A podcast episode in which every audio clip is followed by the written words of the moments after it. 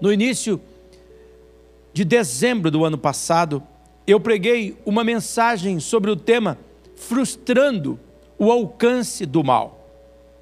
Eu recomendo, você que não ouviu esta mensagem, para que você ouça. E você que ouviu, volte a ouvir de novo, ela se encontra disponível no nosso canal no YouTube, Igreja Missionária TV. Hoje eu me sinto impelido a tratar outros aspectos que abordei naquela mensagem, levando em consideração a experiência que nós temos vivido nesses três meses, nesses últimos três meses. A mensagem de hoje poderia ser vista como uma continuação daquela mensagem em dezembro de 2020. E eu quero que você saiba que eu estou convencido que por trás deste vírus que tem causado tanto sofrimento e tantas perdas, está uma mentalidade maligna para gerar medo, para gerar ansiedade, pânico e desespero. Eu e você não podemos esquecer do alerta que a Bíblia faz em 1 de Pedro, capítulo 5, do versículo 8, que diz: "Tenham uma mente tranquila, mas estejam atentos. O diabo está querendo atacar e não quer outra coisa senão apanhar vocês desprevenidos." Veja só esse texto. Tenha uma mente tranquila. Aqui a Bíblia é clara, ela está dizendo: seja sóbrio, vigiem. O diabo, o inimigo de vocês, ele anda ao derredor, como leão, ele está rugindo, ele está à procura de alguém que ele possa devorar, ele ataca o tempo todo. Deus pede a nossa atenção. O mal quer nos pegar desprevenido nos, nós precisamos ficar atentos, nós precisamos proteger a nossa mente, nós precisamos manter a nossa vigilância. Na sequência do texto de 1 Pedro, capítulo 5, nós, no verso 9, nós lemos: Não baixe a guarda, vocês não são os únicos a enfrentar momentos difíceis. Acontece o mesmo com muitos cristãos ao redor do mundo. Por isso, fique firmes na fé. Deus nos alerta contra o sentimento de vítima. O sofrimento não é só nosso. O mundo todo está sofrendo, o mal está por trás disto. Deus nos chama a atenção para mantermos a guarda em posição de defesa. E a forma de nós nos defendermos é ficarmos firmes na fé. Você está firme na fé? Você está investindo na sua fé? Este é o momento que eu entendo que Deus quer que nós avaliemos. Hoje, eu quero destacar algumas das ações para investirmos na fé e bloquearmos a força do mal em nosso dia a dia. A primeira maneira de nós bloquearmos o mal é sobriedade para discernir as ciladas do mal. Irmãos e irmãs, queridos e queridas, é verdade que aquele que crê está cercado pela proteção divina. Os anjos de Deus acampam ao seu redor. Por isso o mal irá lutar para nos distrair e nos colocar em situações em que nós nos tornemos vulneráveis ao seu ataque, como nós vimos no texto de 1 de Pedro, capítulo 5. Literalmente, o mal vai armar ciladas, armadilhas, verdadeiros laços para nos prender e também nos derrotar. E aí eu vejo que a palavra de Paulo, em Timóteo capítulo 2, versículo 25 e 26, deve ser considerada por nós. Ele diz: Deus lhes conceda o arrependimento levando-os ao conhecimento de verdade, para que assim voltem à sobriedade e escapem da armadilha do diabo. Para que voltem à sobriedade, a fim de que nós escapemos da armadilha do diabo. O texto destaca o fato que o mal tem uma estratégia. Esta estratégia é que as pessoas ignorem a verdade e se tornem então pessoas presas às suas armadilhas. Na minha experiência, eu tenho visto que o mal vai agir para nos fazer cair em ciladas.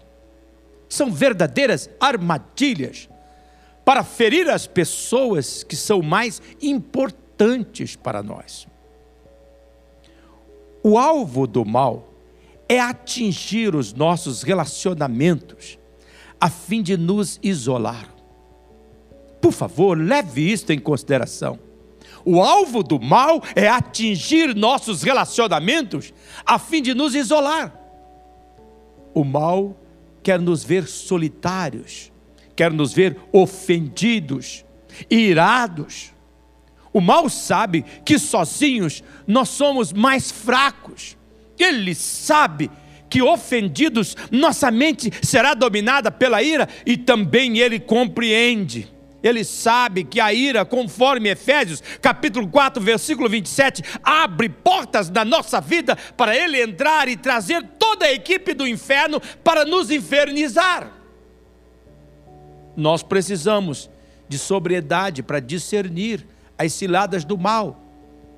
E uma das formas de ação do mal é minar a nossa capacidade de análise, de discernimento dos acontecimentos do diário, do dia a dia. Registre. O mal lutará para não combinarmos a nossa ação com a motivação do nosso coração. Será que você percebe isto? Será que você vê isto com clareza? Que o mal quer fazer Muitas vezes em nosso coração nós planejaremos fazer a coisa certa, mas ao falarmos, ao agir, erramos e por isso que nós carecemos de sobriedade para discernir estas ações do mal. No texto de Provérbios, capítulo 19, no versículo 2, que está na frase que citei, afirma que agir sem pensar não é bom, não é bom. Quem se apressa erra o caminho, Salomão diz em Provérbios 19. Nós deixamos de pensar quando nós perdemos a sobriedade. Quando nós nos embriagamos com as, aquela situação que nós estamos vivenciando, aquele momento que nós estamos enfrentando.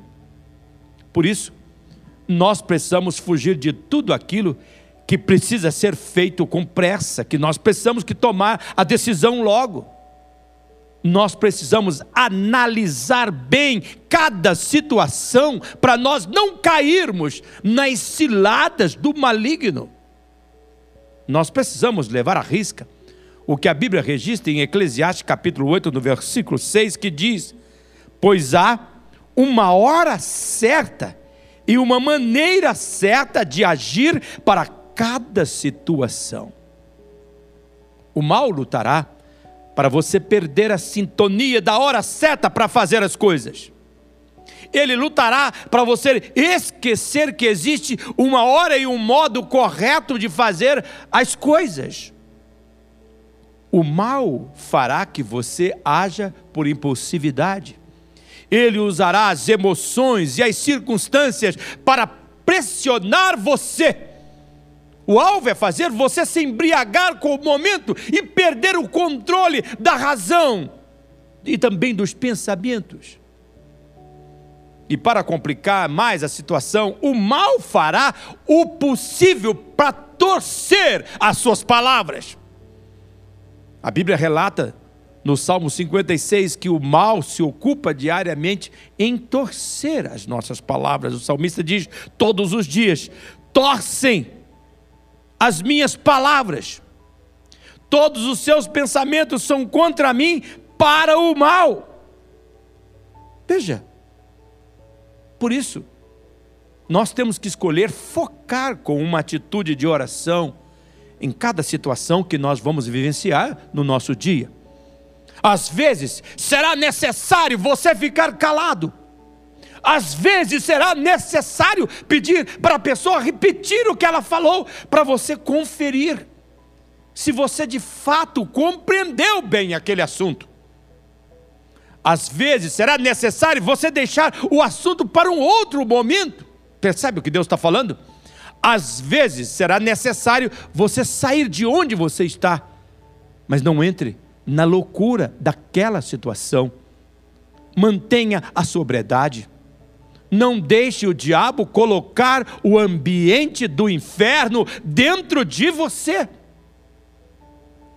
Mantenha a sobriedade para não cair nas astutas ciladas do maligno, como diz a palavra de Deus. Como seu pastor, eu não posso deixar de você esquecer de Efésios capítulo 6, versículo 11, onde nós lemos: vistam toda a armadura de Deus, para poderem ficar firmes contra as ciladas do diabo. Vestir a armadura de Deus implica na leitura da Bíblia diariamente e disciplinadamente. Por isso, você deve selecionar textos bíblicos para ocupar a sua mente. Você precisa adotar a postura de manter sua mente em oração diariamente.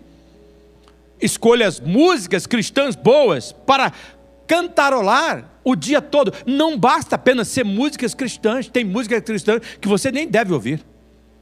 Mas selecione essas canções que combine com a palavra de Deus.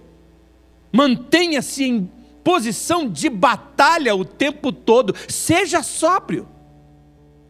Em segundo lugar, a sobriedade nos levará a perceber que para bloquear o mal, a força do mal, nós vamos precisar de sabedoria para ter entendimento espiritual das coisas. Para ter entendimento espiritual. Cada pessoa precisa buscar conhecimento espiritual. Por favor, não esqueça disto. Ninguém consegue viver a vida nesse mundo sem discernir a vida do ponto de vista espiritual. Por quê? Porque a vida não funciona obedecendo à lógica humana. A vida, para dar certo de fato, ela tem que acontecer na dinâmica do Criador. Salomão, o homem mais sábio do mundo, da época em que viveu, ele levantou um questionamento em Provérbios capítulo 20, versículo 24, ele diz que os homens, que os passos do homem são dirigidos pelo Senhor. Como é que poderia alguém discernir o seu próprio caminho? O que, que Salomão queria destacar? Ele queria destacar que sem o entendimento espiritual, nós não podemos compreender a vida de fato. E neste assunto, Paulo, ele é muito claro em 1 de Coríntios, capítulo 2, no versículo 14 ele diz: quem não tem o Espírito de Deus não é capaz de entender as coisas de Deus, porque elas são discernidas espiritualmente, mas quem é espiritual discerne todas as coisas. Veja, a vida só faz sentido se você tiver entendimento espiritual. E o entendimento espiritual é o produto do conhecimento que nós adquirimos de Deus. Se você deseja ter sabedoria para ver a vida com entendimento espiritual, você precisa fazer a sua parte em conhecer a Deus. Busque conhecer tudo sobre Deus. Busque conhecer tudo sobre Deus. Eu quero questionar você. Você está buscando Deus, conhecer Deus com toda a sua força? Guarde bem esta verdade. Quanto mais você conhecer a Deus, mais você terá sabedoria para interpretar a vida. Deus não espera que você conheça a vida para depois buscá-lo, para ajudá-lo a viver a vida que você decidiu.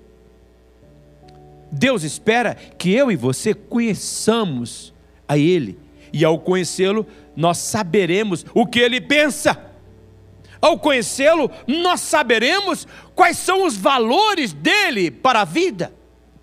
Ao conhecê-lo, nós saberemos quais são os, os seus planos de paz, onde é que ele está agindo, e nós saberemos qual é a direção que nós deveremos caminhar com Ele.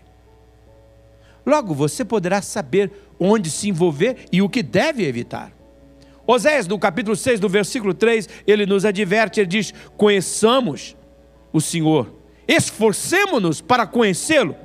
Tão certo como nasce o sol, ele aparecerá. Veja, o texto afirma que nós temos que nos esforçar para conhecê-lo. Mas veja também que Deus sempre responde positivamente a quem o procura conhecê-lo. Deus se revela para quem o busca.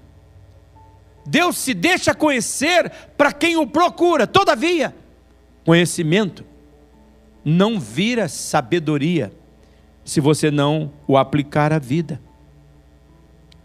Eu vejo neste momento, tenho o discernimento de Deus neste momento, de que há uma mulher nos vendo e ouvindo agora, há uma pessoa nos vendo e ouvindo agora, que Deus está aplicando esta verdade. Você conhecia a verdade, mas ela não vai virar sabedoria se você não aplicar a verdade na sua vida no dia a dia.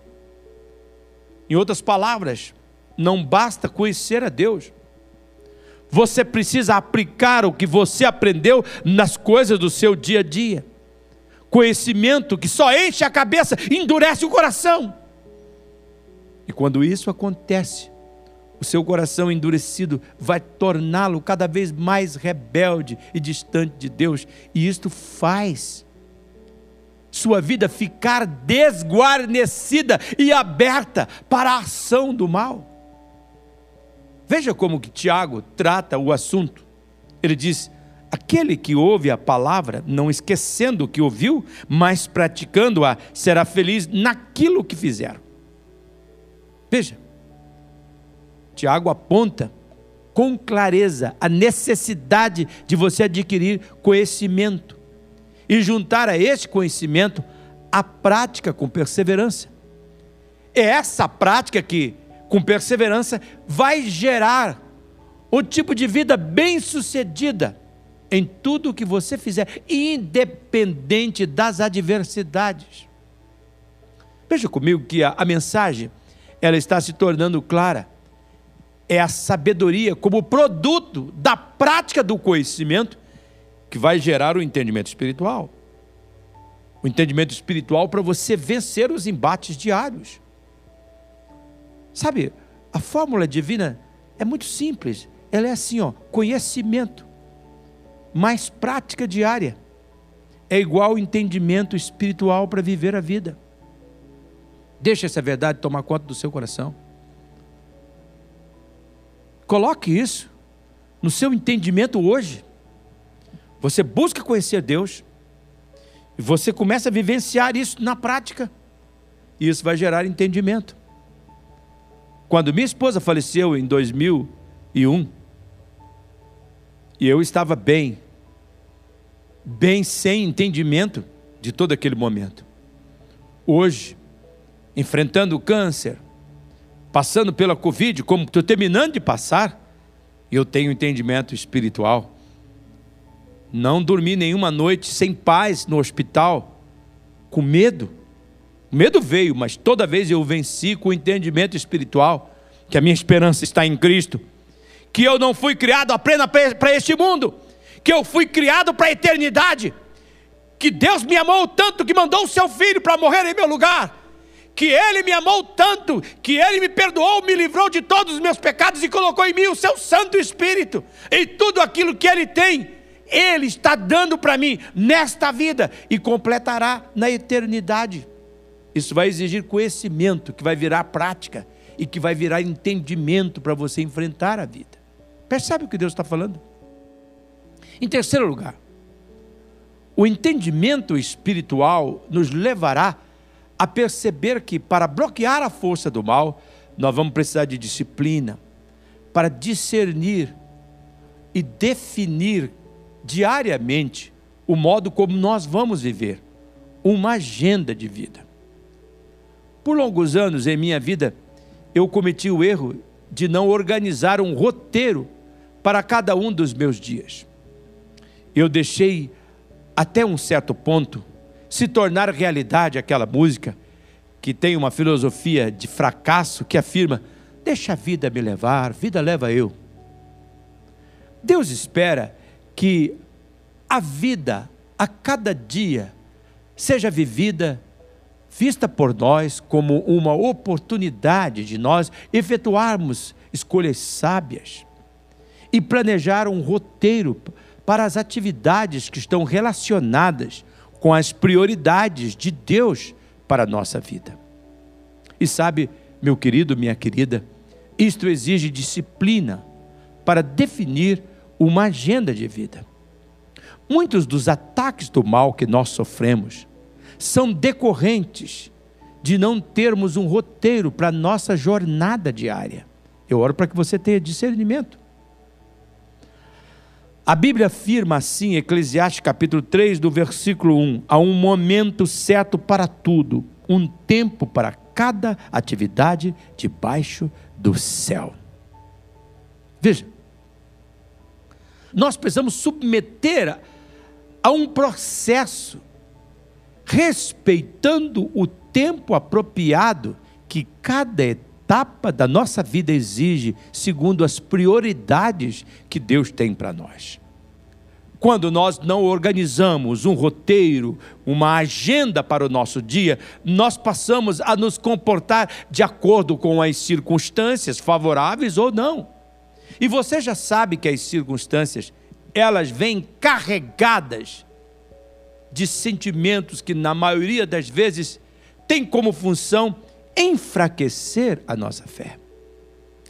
A falta de uma agenda de vida pode lhe colocar em grandes problemas. Se você não tiver disciplina para definir uma agenda de vida, você se abrirá para a força do mal atuar em você. Davi, ele é um exemplo muito claro disso. A Bíblia afirma em 2 Samuel, capítulo 11, que na época em que os reis se preparavam para a guerra, que era a primavera, Davi mandou Joabe e o seu exército israelita destruir os amonitas e cercar a cidade de Rabá. Mas Davi ficou em Jerusalém. Veja, Davi tinha uma agenda de atividade, mas ele não foi disciplinado o suficiente para seguir aquela agenda. E isso acabou, sabe, custando caro para Davi. A história registra que uma tarde aconteceu que Davi ele se deitou para descansar, tirar um cochilo. Vida leva, leva erro. Mas ele não conseguiu dormir. Olhe como o, o verso 2 de 2 Samuel, capítulo 11, registra a história. Então ele se levantou e foi para o terraço do palácio para se distrair distrair. Do terraço viu uma mulher muito bonita tomando banho. Ela era de uma beleza fora de comum. Olha, Davi. A Bíblia relata, e é o conhecimento popular, o que a vida de Davi se tornou depois desta tarde. Ele era um rei temente a Deus. Ele compunha orações e louvores lindos. E por não ter tido disciplina em seguir uma agenda segundo Deus, por estar na hora errada, no lugar errado, ele abriu lugar para a força do mal. Davi se tornou primeiro um adúltero e depois um assassino, matando o marido daquela mulher. E ele se tornou uma maldição para a nação que ele governava. Custou caro para Davi o momento de prazer. Ao se portar de forma indisciplinada, as consequências foram devastadoras. Davi perdeu um amigo leal, ele perdeu o prestígio de pessoas que ele amava. Ele fez pessoas que ele amava sofrer. Ele perdeu o filho que foi concebido no adultério. Ele perdeu a alegria da salvação. Preste bem atenção. Nós abrimos a porta para a força do mal agir quando nós não seguimos uma agenda que valoriza as prioridades da vida. Olhe para esta frase. Nós abrimos a porta para a força do mal agir quando não seguimos uma agenda que valoriza as prioridades que Deus quer que vivamos na nossa vida. Portanto, a disciplina com nossa agenda de vida nos levará a perceber que para bloquear a força do mal, nós precisaremos também de liderança para governar os pensamentos. Liderança para governar os pensamentos. Eu não canso de repetir.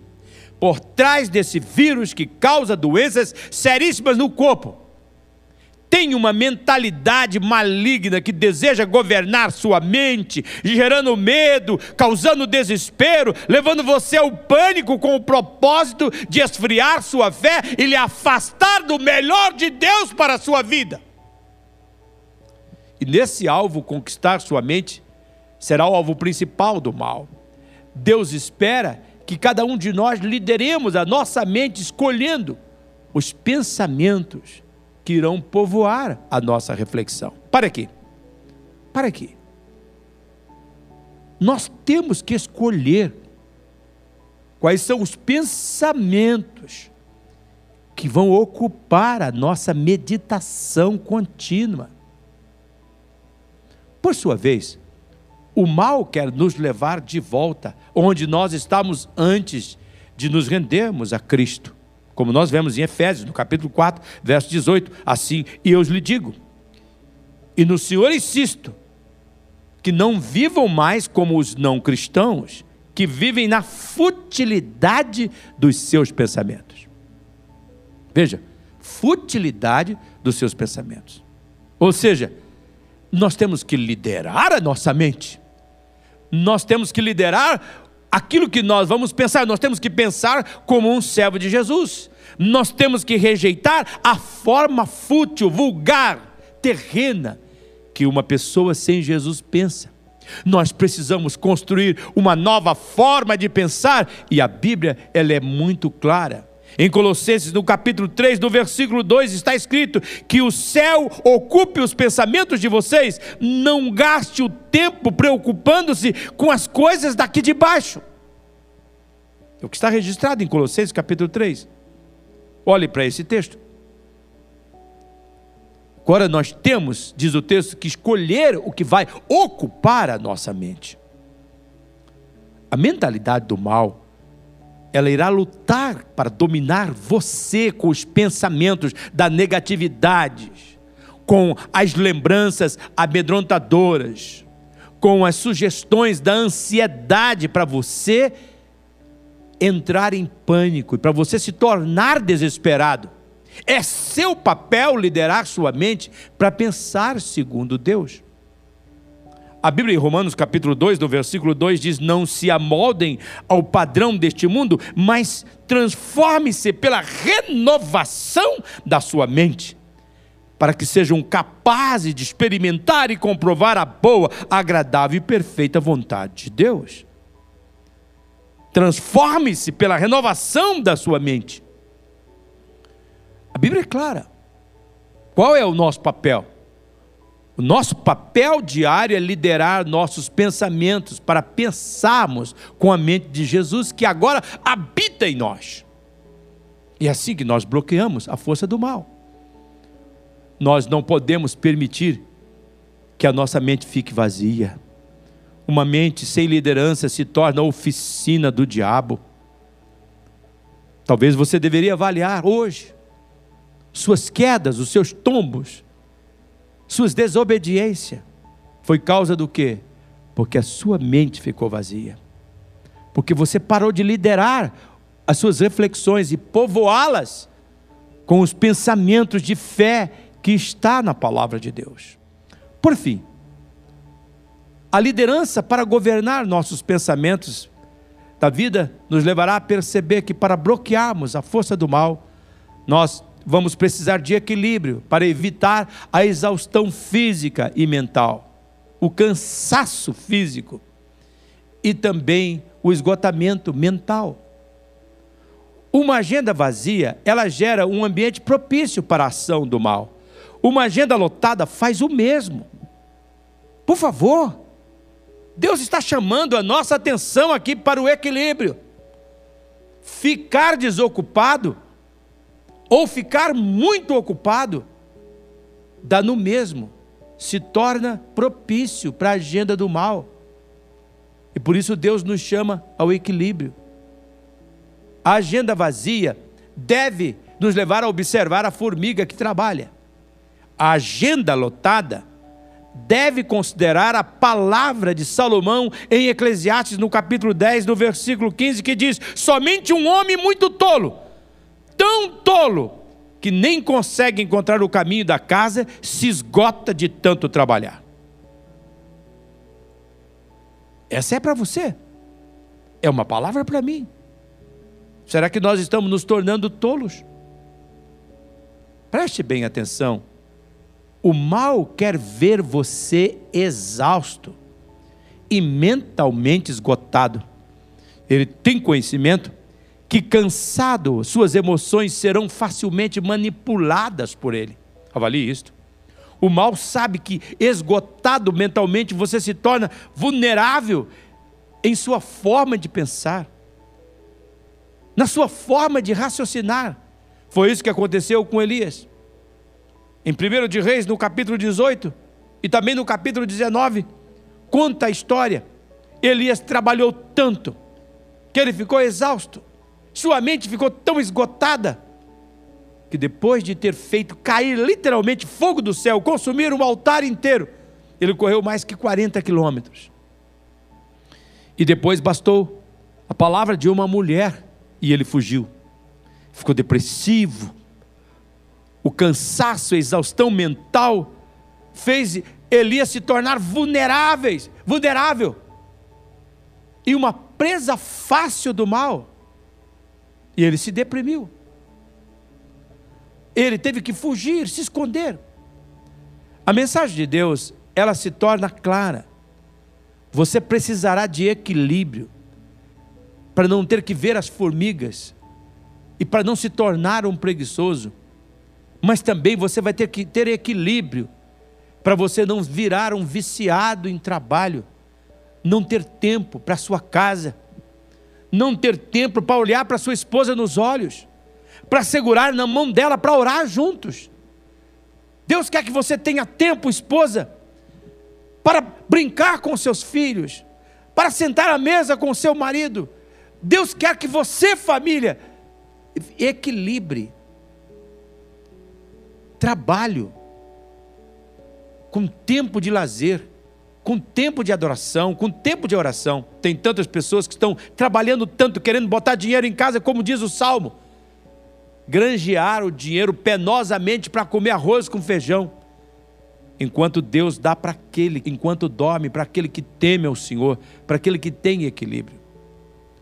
Ao finalizar a reflexão de hoje, nós estamos vendo claramente, nós queremos bloquear o alcance da força do mal para dentro da nossa casa e para dentro da nossa vida, nós precisamos discernir, precisamos de sobriedade, para nós percebermos as ciladas do mal.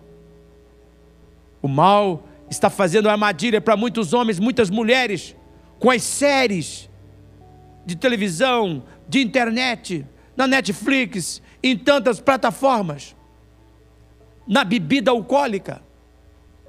Nós vamos precisar de sobriedade para discernir essas ciladas. Nós vamos precisar de sabedoria para ter entendimento espiritual das coisas. Nós temos que ter conhecimento, mas esse conhecimento tem que vir para o nosso coração, tem que ser aplicado na vida para virar entendimento da maneira como nós temos que viver. E isso vai exigir disciplina para nós definirmos uma rotina, uma agenda de vida focada nas prioridades que Deus tem para nós. E devido a essas prioridades, nós vamos precisar de liderança para governar os nossos pensamentos, as nossas reflexões e equilíbrio para evitar a exaustão física e mental. Eu queria, neste momento, chamar a sua atenção para a decisão que você tem de crer, de não desistir. A música que eu vou cantar agora, ela também faz parte de um tempo da minha vida, quando eu tomei a decisão, há mais de 20 anos atrás, eu vou crer. Eu me lembro Estava saindo do hospital. O médico disse para mim: Sua esposa está morrendo. Era o momento mais terrível da minha vida, até que eu cheguei a 2021, nesse período de pandemia. E quando eu estava na porta do hospital, escutando as vozes lá longe, a voz falou comigo e disse: Você pode se tornar um homem descrente, ou você pode escolher crer e não desistir. Eu me lembro que naquele, naquele dia eu fui para minha casa e eu escrevi uma declaração de fé dizendo: Não desisto, não deixo de crer. Deus tem poder para fazer tudo acontecer na vontade dEle e é isso que eu vou fazer. Você que está no pacto de oração, Vai orar comigo e o Kleber agora nesse momento. E eu quero que você, talvez mãe, se pudesse ajoelhe. Você pai, você que está no quarto, restrito, ajoelhe se puder. Diante de Deus, coloque essa situação agora. Pai celestial, com base no nome de Jesus que nós entramos no santuário teu através da oração. Entramos com aquela confiança de que foi o Senhor que escreveu na tua palavra e que diz que aquele que te buscasse iria encontrá-lo, que aquele que pedisse iria receber no nome de Jesus. Foi a tua palavra que registrou. O Senhor nunca mentiu. O Senhor nunca falhou em todas as suas promessas. E é por isso que, com confiança, nós chegamos ao trono da misericórdia e encontramos graça, encontramos vida seca as lágrimas desta mãe enlutada, dessa esposa que ficou agora com a responsabilidade de continuar a vida com as suas crianças sem o seu querido, ou ao contrário. Esse homem que ficou com a responsabilidade sem ter a sua querida ao lado Oro por esse pastor que não tem a sua congregação presencial como eu. Oro por fé, por confiança, para ele saber que o Deus, Senhor da igreja, nunca perde a sua igreja e nunca perde o seu povo. Eu oro por aqueles que são vendedores, aqueles que são funcionários, aqueles que estão na iminência de perder o trabalho, aqueles que estão pensando que fechar seu próprio negócio. Ó oh, Deus, coloca em nós a confiança que quem cuida de nós é o pastor amado e querido que nos leva para junto das águas verdejantes, junto dos pastos verdejantes, das águas tranquilas, que refrigera nossa alma e que nada nos falta. De modo que, Senhor, e eu creio que o Senhor está atendendo a nossa oração, e nós oramos para domingo, quando nós vamos falar sobre a superação da fé, nós oramos, ó Deus, para que o Senhor cure o ressentimento do coração das pessoas. Que seja domingo, Senhor, às 10 horas, um culto da manifestação do teu poder. Eu oro pela nossa igreja no Requião, eu oro pela nossa igreja na Morangueirinha, no Jardim Alvorada, na Cacogaua, lá no Hortência, lá em Paysandu, lá em Marialva, Nova Esperança, Paranavaí, Iguaraçu, Astorga, Arapongas, Apucarana, ó Senhor, e toda a região, nós clamamos para que o teu povo seja abençoado. É assim que oramos, em o nome do Pai, do Filho e do Espírito Santo. Eu te abençoo em nome de Jesus, descansa em paz. Deus é com você. Missionária Central de Maringá